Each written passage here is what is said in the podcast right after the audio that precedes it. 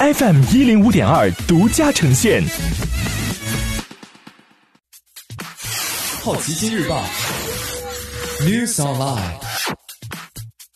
本节目由好奇心日报和喜马拉雅联合出品。今天涉及到的关键词有：粮食短缺、淘宝、国际原油、美团、吉利、工业。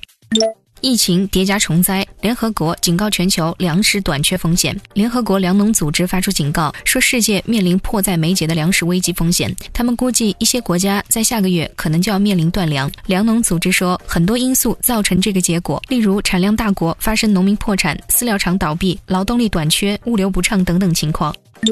淘宝去年直播带货成交约两千亿元。据财新报道，周一，淘宝内容电商事业部总经理玄德在淘宝直播盛典上表示，去年一百七十七位主播带货销量破亿，直播带货商品数超过四千万，商家自播店数同比增长百分之两百六十八。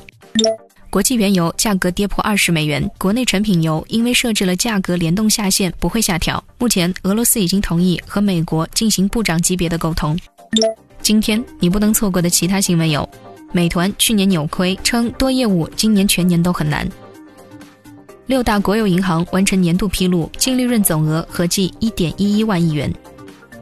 三月份中国官方制造业采购经理人指数回升至百分之五十二。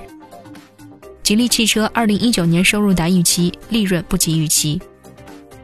美国百货业大批员工将暂时失去工作。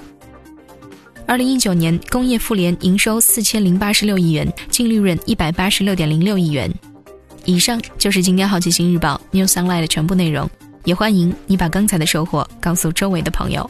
好奇心日报 App 高颜值新闻媒体，让好奇驱动你的世界。我是施展，下次见。